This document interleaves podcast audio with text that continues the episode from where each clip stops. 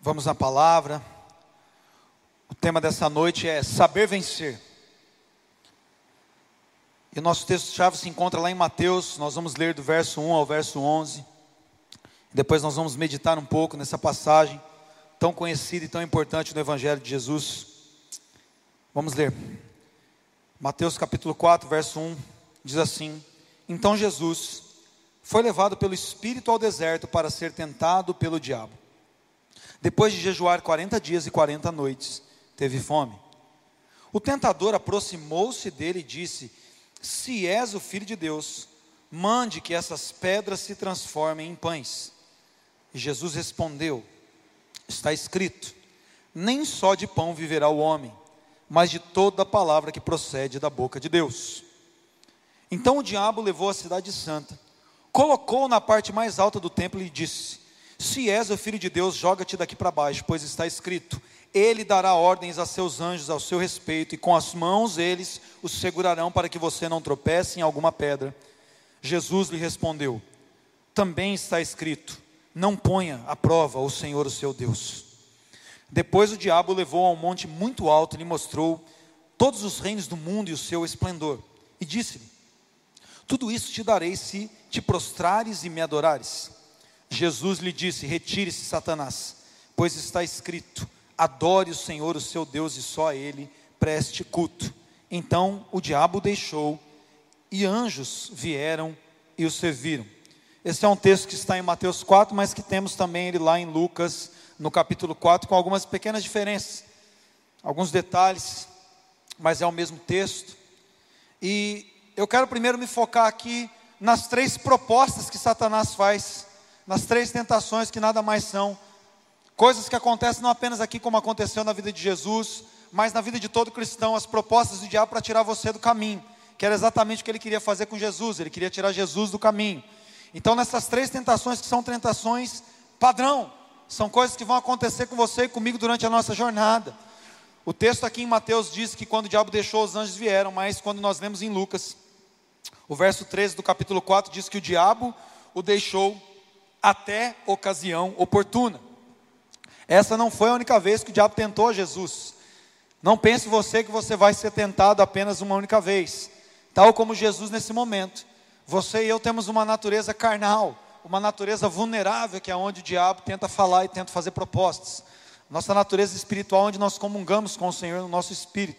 Mas a nossa carne, irmãos, ela milita contra. Paulo diz isso aos Gálatas. A carne milita contra o espírito, elas são opostas, de maneira que uma não pode fazer o que a outra deseja.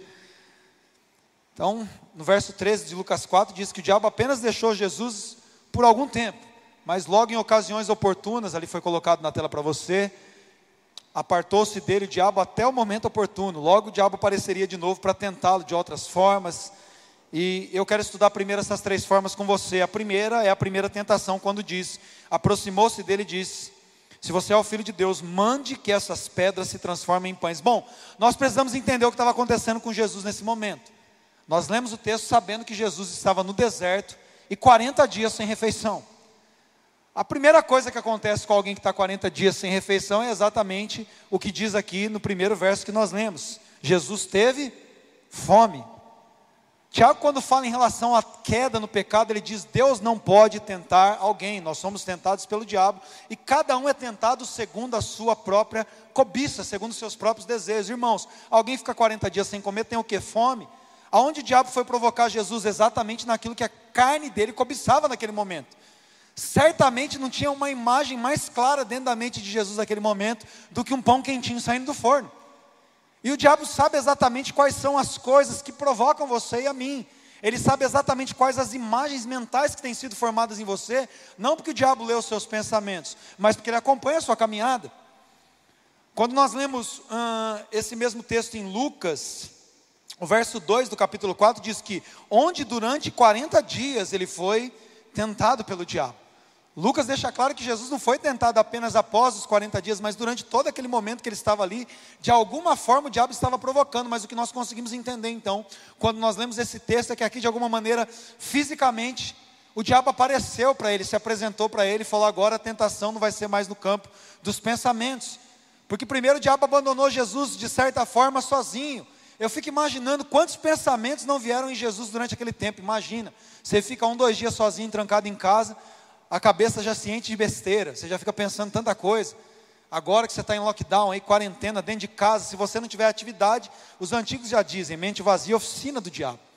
A cabeça fica vagando ali em pensamentos e você fica pensando tantas coisas sem sentido. Eu fico imaginando, isso eu que estou imaginando, porque não está escrito aqui, quantas vezes durante esse tempo o diabo não ficou falando para Jesus, está vendo? Você achou que aconteceu alguma coisa na sua vida agora, Deus te jogou no deserto e te largou sozinho, ele não está nem com você aqui. Olha só, o Filho de Deus, que papelão, hein? Foi lá, achou que ia ser conhecido como João Batista, achou que ia ser honrado pela multidão, está aí você sozinho, cadê seu pai agora? Olha só, as pessoas nem sabem que você existe. Você está aqui já duas, três semanas, ninguém nem procurou você, ninguém nem sabe o que está acontecendo na sua vida, nem Deus. Imagina, irmãos, quantos pensamentos ruins não devem estar em Jesus ali durante esse período. Eu não sei vocês, eu, eu almocei hoje e tomei um cafezinho ali. E eu só de ficar lendo aqui do pão, eu já fico imaginando pão quentinho. e eu já sou tentado segundo a minha própria cobiça. Porque a gente tem fome. E não é errado ter fome. Essa é a questão, não é errado ter fome. O problema é que eu quero fazer uma pergunta para você nesse momento. Quais são as suas fomes? Porque é pelas suas fomes que o diabo vai encontrar um caminho para te derrubar e para tentar você.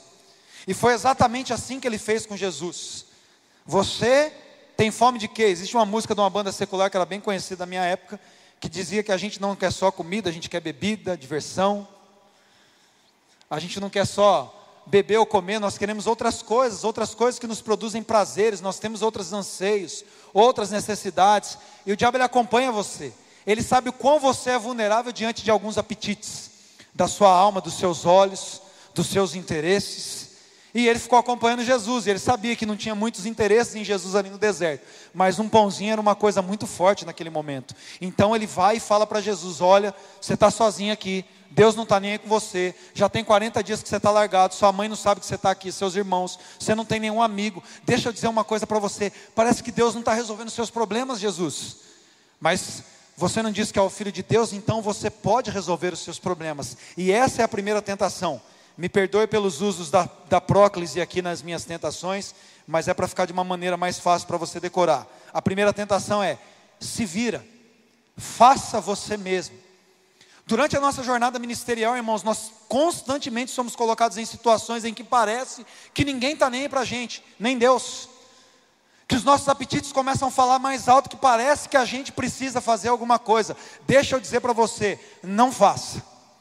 É exatamente isso que o diabo quer, ele quer que você consiga resolver os seus próprios problemas, anulando a presença de Deus na sua vida, anulando a dependência de Deus. O diabo diz para você fazer sozinho as coisas, mas eu quero dizer para você: obedecer e aguardar em Deus é muito melhor do que fazer bobeira. Lembre de Saul, é um texto tão conhecido em 1 Samuel capítulo 15. Quando a coisa parece que não vai acontecer, quando parece que Samuel está demorando, ele vai lá e resolve sacrificar uma coisa que ele não tinha que fazer. E ele perdeu o jogo por muito pouco, irmãos. Não faça nada nesse momento, talvez você acabe perdendo o jogo por pouco tempo. Pouco tempo depois Samuel chegou, mas Saul já tinha feito a caca. Essa semana eu compartilhei uma frase que é inclusive de uma série que diz que a pior coisa que a gente pode fazer é tomar decisão em momentos difíceis. Em momentos em que nós estamos assim como Jesus estava, irmãos, pode ser que você faça a pior besteira da sua vida, isso pode ser irreversível. Deixa eu dizer uma coisa para você: Deus nunca dorme, Deus nunca para de trabalhar e Deus nunca te deixa sozinho. Por mais que pareça isso, por mais que tudo confabule para isso, que você pense que só tem o diabo com você no deserto, isso é uma mentira. O Senhor está com você em qualquer lugar que você está, então não passe a carroça na frente dos burros. Deixa eu te dizer uma outra coisa: quando você tenta resolver as suas próprias situações, o que você está dizendo para Deus é que você consegue fazer melhor do que Ele. Não entre nessa do diabo. Segunda tentação. Então o diabo levou ele à cidade santa, colocou ele na parte mais alta do templo e disse: Se você é o filho de Deus, joga-te daqui para baixo, porque está escrito: Ele dará ordens aos seus anjos a seu respeito com as mãos eles o segurarão para que você não tropece em pedra alguma. Jesus lhe respondeu: Também está escrito: Não ponha à prova o Senhor, o seu Deus. A segunda tentação, mais uma vez com a próclise, é: se joga. Existem muitas coisas no mundo que diz para a gente que nós somos pessoas que podemos viver e fazer aquilo que nós quisermos. Tem um desenho animado, quem tem filha aí, filha menininha, com certeza já deve ter assistido aí a série da Barbie. E a ideia da Barbie é: você pode ser tudo que você quiser. Aí você assiste o desenho da Barbie, ela é uma astronauta, daqui a pouco ela tem uma lanchonete, daqui a pouco ela é uma bióloga e cuida dos golfinhos, e ela tem lá um cara que anda com ela lá, que é um acessório de boneca. Né? E ela é tudo na série, ela, o que ela quiser resolver e fazer, ela faz, ela domina a quebrada. É claro que é só um desenho infantil, não estou querendo fazer uma hermenêutica aqui cristocêntrica em cima da Barbie.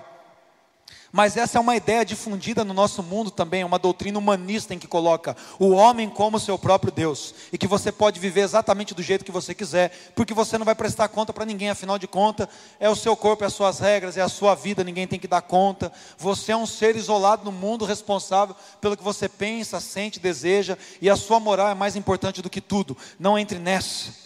Nós somos responsáveis pela maneira como nós vivemos e um dia nós iremos prestar contas a Deus, e Jesus sabia exatamente isso. O diabo quer que você perca o foco do propósito, viva de uma maneira dissoluta. É o que aqueles homens fazem lá embaixo no deserto, enquanto Moisés está falando com o Senhor. A palavra de Deus diz que o povo sentou ali para comer, para beber e para se folgar. Eles fizeram ali uma orgia terrível, eles começaram a imitar as coisas que os povos, para onde eles estavam indo dominar, faziam. A Bíblia não deixa isso tão claro, mas nós entendemos aqui nos textos neotestamentários que eles entraram ali num culto quase que demoníaco de orgias e fizeram bezerro de ouro, e deve ter sido ali uma coisa completamente nojenta, a ponto de Deus parar de falar com Moisés e ele perceber que estava acontecendo alguma coisa lá embaixo. Você é responsável pelas decisões que você toma. Tem uma vida com propósito, porque toda causa tem um efeito, e toda inconsequência tem consequências, irmãos. Às vezes a moça aí, quando é bonita, jovem, ela passa aí, fica, namora aqui, namora lá, namora depois, nunca tem um compromisso sério, aí depois ela passa de uma certa idade e ela quer casar. E aí todo mundo, na minha época a gente falava, todo mundo sabe que é pão com ovo. Todo mundo sabe que todo mundo já, né, conhece ali a figura. E aí ela se comprometeu, ninguém quer saber mais. Por enquanto ela queria estar ali, vivendo a vida boa, na balada, na correria, todo mundo achava ela interessante, apesar de ser só pelo padrão físico dela, não é por quem ela era interiormente, usaram ela, e aí depois ela entra numa certa idade, aí ela diz que não, ela não quer casar, que ela é independente, que ela não precisa de ninguém, e muitas vezes não é por isso, é porque ela não consegue mesmo, porque ela viveu de uma maneira inconsequente, agora ela está colhendo as consequências. Com os homens a mesma coisa, o cara quer ser o passador de rodo, sai aqui, sai lá, tal, tal, tal, não tem compromisso nenhum, não constrói nada na vida. Aí depois ele vê todas as moças da geração dele com a vida feita, e elas de fato nem precisam de um homem. Mas se elas forem casar com alguém agora, elas vão casar com alguém que tenha no mínimo o mesmo padrão que ela, ou que tenha construído alguma coisa, mas o bonitão não fez nada. Toda vida inconsequente tem uma consequência, irmãos. Se você não guarda dinheiro agora, se você não economiza, lá na frente, na hora que der uma dor de barriga, você não tem como socorrer. Toda vida sem propósito, toda vida daquele que se joga, se arrebenta. A proposta de Satanás é exatamente essa: viva do jeito que você achar que está bom, pula do penhasco. Você é o filho de Deus, ele vai cuidar de você. E Jesus sabe que com Deus não se brinca. O que o homem semear, certamente ele colherá. A nossa irresponsabilidade não responsabiliza a Deus para ficar passando pano para as nossas presepadas. Deus não tem compromisso com quem não tem compromisso com Ele. Deus não tem obrigação de guardar quem não habita na sombra do Onipotente, de quem não está no esconderijo do Altíssimo. O diabo veio tentar Jesus com salmo, né? mas Jesus conhecia bem Deuteronômio, as duas vezes aqui. Ele falou: se joga, está escrito lá, Deus tem que guardar você. Ele falou: Deus não tem que guardar quem vive de qualquer jeito, Deus guarda aqueles que vivem pelo seu padrão. O nosso Deus é um fogo consumidor, irmãos. Terceiro ponto. Depois o diabo levou a um monte muito alto e mostrou-lhe todos os reinos do mundo e o seu esplendor. O, o texto em Lucas diz: o diabo diz assim: porque foram-me dados e eu posso dá-los a quem eu quiser. Deixa eu dizer uma coisa: na terceira tentação, o diabo nem usou a palavra mais. Ele viu que se fosse negociando com a palavra não ia adiantar, ele ia levar uma surra de Jesus o tempo todo. Então agora ele oferece algo que ele realmente pode dar. Não pense que o diabo mostrou aqui os reinos de relance como se fosse uma mentira. Ele sabia que ele não pegaria Jesus com uma mentira. Então agora o, o diabo aqui é legítimo na sua tentação ele é legítimo na sua tentação. E ele sabia de uma coisa: Jesus veio para reinar. Irmãos, nós somos tentados segundo as nossas cobiças. Deixa eu dizer uma coisa para você: se não fosse possível que Jesus caísse nessas tentações, essa cena toda aqui era uma fake, era uma mentira. Vou colocar Jesus lá para ser tentado para o diabo só para falar que ele foi tentado. Não, Jesus de fato foi tentado, irmãos. Deu uma coçadinha assim, viu? Ele tinha carne, 100% Deus, 100% homem. O diabo se sentiu, o diabo falou com Jesus, Jesus se sentiu tentado a fabricar um pãozinho, sim. Não pense você que ele nem pensou na ideia, não. Deu fome nele. Ele falou: puxa um pãozinho agora, até que não iria mal. Que mal tem eu fazer um pãozinho aqui? Não pense você que Jesus não foi tentado, porque senão esse texto é uma mentira. E esse texto não é uma mentira, é a palavra de Deus. Jesus foi tentado. E agora, mais uma vez, Jesus é tentado com uma tentação legítima, porque ele era rei, ele sabia onde ele estava. E eu fico imaginando toda vez que eu leio esse texto que Jesus não viu os reinos da terra naquele momento, que nem era algo interessante. Eu fico pensando que Jesus viu agora os Emirados Árabes, Dubai, Paris, Nova York.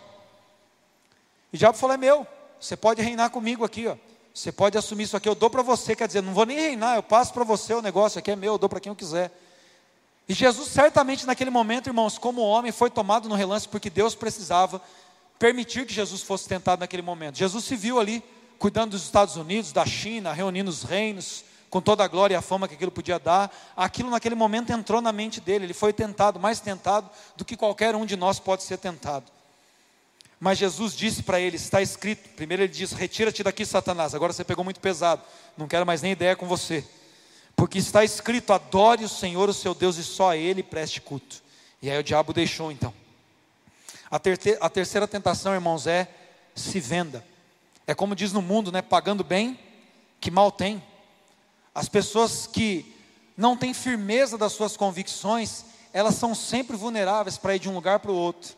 Para uma hora pensar numa coisa, outra hora pensar em outra. Uma hora achar que o que elas estão fazendo é correto, mas amanhã elas acharem que aquilo não é tão correto assim, que elas devem fazer alguma coisa, como diz na primeira tentação aqui, se virarem, fazer algo por si próprias. Pessoas que não têm compreensão do propósito. E é aqui que entra a questão. Nós precisamos voltar para o primeiro versículo, onde nós lemos aqui em Mateus, dizendo que Jesus foi levado pelo Espírito ao deserto. O versículo 1 de Lucas 4 diz que Jesus, cheio do Espírito Santo, voltou do Jordão e foi para o deserto. Jesus acabava de ser aprovado pelo Senhor. Jesus não foi ali, irmãos, para o deserto por vontade própria, tampouco foi o diabo que levou ele para o deserto. Ele foi para o deserto por um propósito de Deus, foi o Espírito que o conduziu. E o propósito do Espírito Santo, quando nos coloca em situações assim, ou quando nos permite estarmos em situações assim, não é que nós sejamos derrotados, é que nós triunfemos. O propósito do Espírito Santo em conduzir pessoas que são cheias dele para situações difíceis é para nos promover, é para nós amadurecermos. Nós percebemos quando Deus, por exemplo, conduz ali o povo do Egito para Canaã, eles precisam passar para um deserto, e a passagem pelo deserto tem um propósito muito claro: é tirar deles a mentalidade de escravos é tirar deles a mentalidade de construtores de pirâmides, tirar da mentalidade deles que agora eles só podem ficar e construir alguma coisa debaixo de chicote, debaixo de opressão, debaixo de homens que dizem que têm poder de dominar sobre eles. Quando Deus passa o povo para o deserto é para que eles percam essa mentalidade de aceitarem a opressão. Nós estamos passando por um deserto pela mesma situação, irmãos. Deus quer que nós amadureçamos, que nós ocupemos de fato a nossa posição e saibamos quem nós somos, para não permitirmos que nós continuemos a viver debaixo de opressão como escravos, com uma mentalidade de escravo, que qualquer pessoa pode dizer qualquer forma para nós vivermos, que nós precisamos nos sujeitar a isso, porque aquele que governa as nossas vidas não quer que nós vivamos nem no Egito, nem na opressão. Mas a diferença é que o povo no deserto, irmãos, eles tinham pão, mas eles tinham só murmuração. Nós lemos em vários textos, você pode ler aí, Êxodo, Levítico, número, você vai perceber quantas vezes aquele povo murmurou, mesmo tendo provisão. E Jesus não, Jesus não tinha pão, ele tinha fome, mas ele não tinha murmuração, ele tinha obediência, ele tinha adoração. E esse é o segredo para nós triunfarmos no deserto. Enquanto um povo tinha pão e murmuração, Jesus só tinha fome, irmãos, mas a fome dele pela palavra de Deus e por obedecer a palavra de Deus era muito maior, por isso ele só era saciado por isso. É o que ele diz, está escrito: nem só de pão viverá o homem, mas de toda palavra que procede da boca de Deus. Jesus disse: Eu não tenho preço, eu não estou com uma etiqueta de preço. Talvez você já tenha conseguido, Satanás, homens como Balaão, que se alguém oferecer uma quantia de dinheiro faz o que é necessário. Eu tenho visto, irmãos, quantas pessoas, pastores muitas vezes, mudam de lado quando o governo alivia, troca uma ideia, chega lá com alguma proposta. Então ele, agora esse prefeito é meu prefeito, agora esse vereador é meu vereador, agora esse deputado é meu deputado, só porque o cara mansou o discurso, só porque o cara fez um favorzinho, as pessoas se vendem, tem uma etiqueta de preço. Deixa eu te falar uma coisa: quem tem etiqueta de preço é produto, quem tem um valor de contrato é quem presta um serviço. Só que quem é tem um produto, tem um serviço, também tem concorrente. Uma hora você sai de cena, uma hora alguém se levanta melhor do que você. Agora, pessoas que têm propósito não têm preço, elas têm um valor especial para o Senhor e ninguém pode comprá-las. E nós precisamos ser assim. Nós não podemos deixar que as nossas fomes, as propostas ou a satisfação dos nossos prazeres ditem como nós vamos nos comportar. Nós precisamos nos comportar de acordo com o que a palavra de Deus diz, irmãos. Essa é a diferença. O povo morre no deserto e perece porque tudo que eles têm é murmuração. Tudo que eles preferem, como eles mesmos dizem, a cebola do Egito, a panela do Egito, eles preferem ficar como escravos do que viver aquilo que Deus tem para eles, porque para viver o que Deus tem para você, você precisa assumir uma posição. Mas são esses homens que assumem posição que mandam o diabo calar a boca no deserto. Não são as pessoas que têm preço. Não são as pessoas que ignoram a Deus para satisfazerem a sua própria fome. São as pessoas que não ignoram a Deus ainda que elas precisem morrer de fome no deserto. São essas pessoas que chegam lá, irmãos. Pode ver, Satanás questiona. A primeira coisa que Satanás questiona é a identidade de Jesus, e ele faz isso duas vezes. Na primeira e na segunda tentação, ele diz: Se você é o filho de Deus, olha que ousadia. O diabo sabia que ele era o filho de Deus. Mas por que, que o diabo pergunta isso? Porque quando as coisas parecem que não estão dando certo, essa é a primeira dúvida que ele quer colocar no seu e no meu coração. Será que Deus é o seu Deus mesmo? Você acabou de cantar aqui, o meu pai é bom, meu pai é bom. Peraí, seu pai é bom e não tem gás na sua casa? Seu pai é bom e está faltando comida? Deixa eu dizer uma coisa para você: o seu pai é bom e não vai faltar nada para você. Se o diabo estiver perguntando para você se você é o filho de Deus, você diz: Eu tenho certeza que os anjos virão aqui e me servirão, mas eu não vou mudar a minha postura, eu não vou mudar o meu padrão. Olha como o diabo é ousado, irmão. Se você voltar para Mateus, um versículo antes desse padrão, Mateus 3, verso 17. Olha o que acontece aqui, lê o versículo 16, aqui o 17 diz assim: Assim que Jesus foi batizado, saiu da água naquele momento, o céu se abriu e ele viu o Espírito de Deus descendo, como uma pomba pousando sobre ele. Então uma voz dos céus disse: Esse é o meu filho amado de quem me agrada. Jesus tinha acabado de receber essa revelação do céu, mas aí então depois ele vai para o deserto fica 40 dias. Então a dúvida vem no coração. Será que eu sou filho de Deus mesmo? Olha o tempo que eu já estou aqui no deserto sozinho. É por isso que o diabo pergunta: Você é o filho de Deus mesmo? Que eu não estou acreditando nesse negócio que você ouviu, não. Deixa eu dizer para você uma coisa: você já teve momentos favoráveis, positivos, de bênção, que Deus falou para você que você era filho dele e você acreditou. As circunstâncias mudaram, a afirmação de Deus a seu respeito não muda. Você é filho de Deus. Ele não é Deus apenas quando Ele te abençoa, Ele é Deus quando parece que Ele está longe, quando você está num deserto em silêncio, e quando a única voz que você ouve é a voz do diabo, Ele continua sendo Deus, você continua sendo um filho amado e você vai ser sempre sustentado por Ele. Ainda que o socorro chega lá no acréscimo, nos 49 do segundo tempo, você é filho, ele é o seu Deus e nada falta aos que o temem. Se o diabo estiver tentando questionar nesse momento se você de fato é amado, protegido e cuidado, eu estou aqui como um profeta do Senhor para dizer: você é um filho de Deus em quem ele se agrada. O Senhor te ama, o Senhor tem alegria em você e ele está cuidando de você. Mesmo no deserto, quando parece que você está sozinho, ele está te treinando e te amadurecendo, porque você é aquele que vai se levantar e vai falar: cala a boca, sai daqui, Satanás. Esse é o propósito de Deus para a sua vida. Por isso ele questiona no terceiro momento as intenções de Jesus. Quando ele oferece os reinos da terra, ele fala: Deixa eu ver se esse cara está com a intenção ainda muito clara dentro da sua mente. Mas Jesus não tinha nenhuma outra intenção, irmãos, que não fosse viver uma vida para adorar a Deus, ainda que isso custasse a sua própria vida. O diabo distorce a palavra, irmãos. Quanta distorção de palavra nós temos visto. O que eu falei na oferta aqui é uma clareza disso. Como alguém tem coragem de falar que você não pode sair de casa para trabalhar? Isso é uma distorção, isso é uma mentira, isso é demoníaco, isso é diabólico. Para destruir a economia, eles querem acabar com o seu trabalho, com o seu emprego. Isso é uma mentira. Não aceite isso. Eu tenho visto pessoas mudando até a sua opinião em relação à posição política por causa daquilo que está acontecendo. É exatamente isso que o diabo quer que você comece a acreditar que as pessoas que estão destruindo a sua vida são as que estão cuidando de você. O cara tira seu emprego, te coloca dentro de casa, te dá um prato de comida, ele é bom. Nem o diabo é tão bom assim. Mas Jesus sabia vencer por quê? Primeiro ponto, Jesus sabia quem ele era, quem o havia levantado e comissionado. Ele acabara de ouvir aquela afirmação, 40 dias parecia muito tempo, mas ele sabia: eu sou filho de Deus. Você precisa ter essa revelação muito clara, e nessa noite eu estou dizendo: essa revelação vai ficar impressa no seu coração. Você nunca mais vai duvidar que você é filho de Deus. Você nunca mais vai duvidar do amor do seu pai. Não importa o que o diabo diga, não importa a circunstância que você está passando. Jesus sabia vencer, você vai saber vencer, porque você vai ter uma identidade muito clara de quem você é. Você é uma filha, você é um filho de Deus.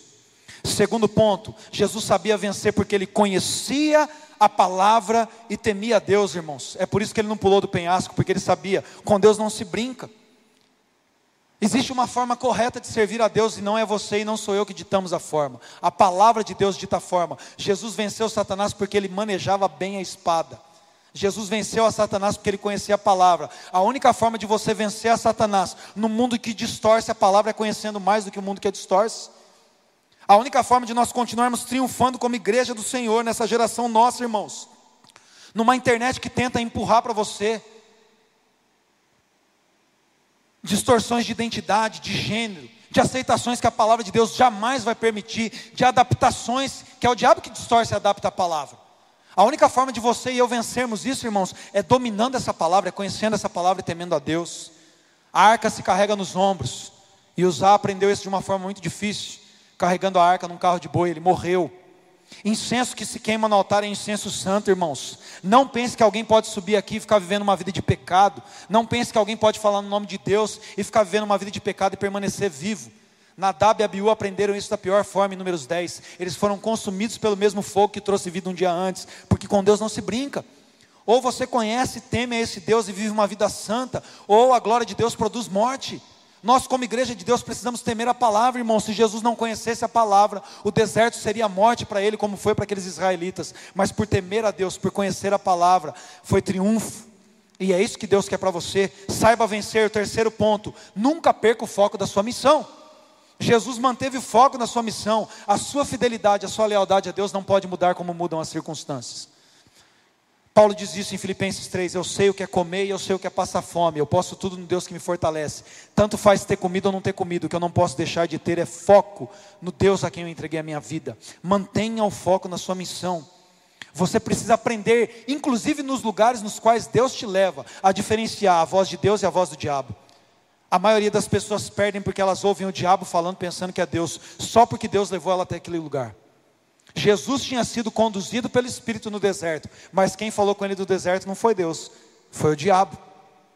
Talvez você esteja assim no lugar que Deus te levou, mas agora você precisa se posicionar, porque a maior parte das vezes, a maioria das vezes, a maior parte do tempo, a voz que você vai ouvir no seu trabalho, no meio da sua família, às vezes na igreja, na rua, é a voz do diabo. Porque o mundo jaz do maligno, ele diz: os reinos foram me dados e eu dou para quem eu quiser, irmãos. No mundo nós ouvimos muito mais a voz do diabo. Por mais que a criação grite a respeito de Deus, no deserto nós ouvimos muito mais a voz do diabo. Nós ouvimos aqui: o diabo levou, o diabo levou, o diabo disse. Mas vai chegar um momento, assim como nós lemos aqui, que o diabo vai te deixar daquilo. E você vai passar de fase para enfrentar ele na ocasião oportuna. Mas nós precisamos entender que o diabo pode estar oferecendo, mostrando ou sugerindo coisas para você que não são as coisas de Deus. E Deus usa dias assim para nos amadurecer, mas o diabo quer usar os mesmos dias assim para destruir você e a mim. Mas ele não vai vencer, porque você está aprendendo como vencer. Anote mais uma vez para se lembrar disso. As tentações dizem para você: se vire, faça você mesmo. Segunda tentação diz: se jogue, você pode ser o que quiser. Terceira, se venda, pagando bem que mal tem mas a forma como você vai vencer cada uma delas é: primeiro, saiba quem você é. Segundo, conheça a palavra e tema a Deus. E terceiro, mantenha o foco na sua missão. Você vai vencer cada uma das dificuldades da sua vida, cada um dos desertos pelos quais você caminhar, aonde o Espírito Santo te conduziu, o diabo pode falar o tanto que ele quiser, mas a voz de Deus que está falando dentro do seu coração vai te levar no final vitorioso. Deixa eu te contar uma coisa: no final, assim como Jesus, os anjos sempre vão te servir. Quem não aceita comer pedra que virou pão, irmãos, recebe um banquete dos anjos. Nós estamos passando por desertos muito duradouros e difíceis, eu sei o quantos são. Acredite em mim, eu não estou num deserto diferente do seu. Nós ouvimos muito mais o diabo falar, os nossos relacionamentos estão sendo testados, as nossas finanças estão sendo testadas, a nossa fé está sendo testada.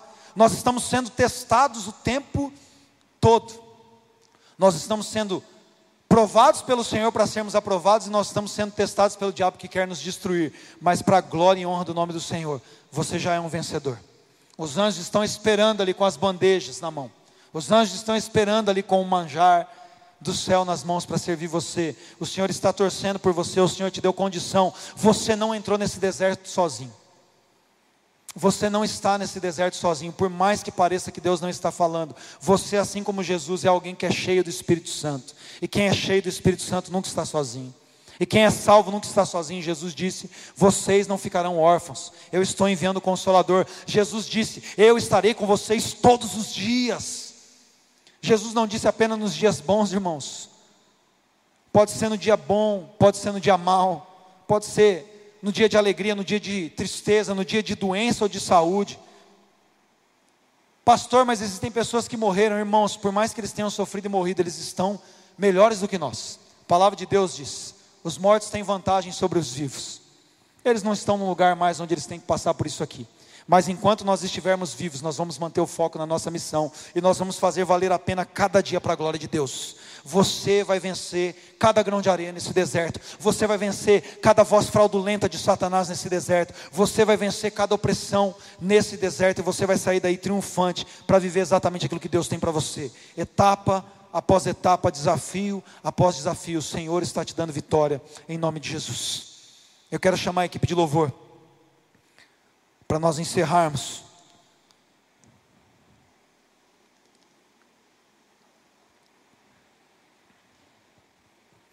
Feche seus olhos na sua casa, comece a falar com Ele. Se agarre ao Senhor nesse momento. É o Senhor quem está falando conosco. Quem sou eu? Quem somos nós? É o Espírito e a palavra dele que está falando com você. Continue meditando nessa palavra, continue glorificando a Deus na sua casa. Comece a orar por pessoas. Muitas pessoas me mandaram mensagens aqui, pedindo oração pelos seus familiares, por pessoas que se desviaram, por pessoas que estão internadas. Eu tenho familiares meus que estão agora entubados, eu fiquei sabendo nessa tarde. Como eu tenho familiares que receberam alta. Nós não sabemos nada do dia de amanhã, irmãos. Nós temos uma certeza: o Senhor está conosco. Nós precisamos confiar no Senhor, nos seus propósitos, na sua bondade. Fale com o Senhor, comece a interceder pelas pessoas. Talvez você está numa situação melhor. Talvez mesmo em casa você está recebendo o seu salário. Para nem todo mundo é assim, irmãos. Seja misericordioso, tenha empatia. Não diga fique em casa quando você tem o seu salário, quando pessoas que se ficarem em casa vão morrer de fome. Ou então pegue o seu salário de vida com alguém, com um vizinho seu que está em casa, está passando fome. Seja mais empático do que ácido, talvez, nas suas afirmações. Faça algo por si próprio. Faça algo para valer a pena os seus dias aqui, para diminuir a dor das pessoas que estão ao seu lado. Comece a orar. Comece a clamar ao Senhor, peça isso a Ele, fale com Ele, Senhor, eu quero ser vitorioso em cada um desses desafios, e eu quero ser uma fonte de bênção na vida dos meus irmãos, das minhas irmãs, das pessoas que estão sofrendo. Permita que o Senhor fale com você nesse momento agora, para a glória dele, em nome de Jesus.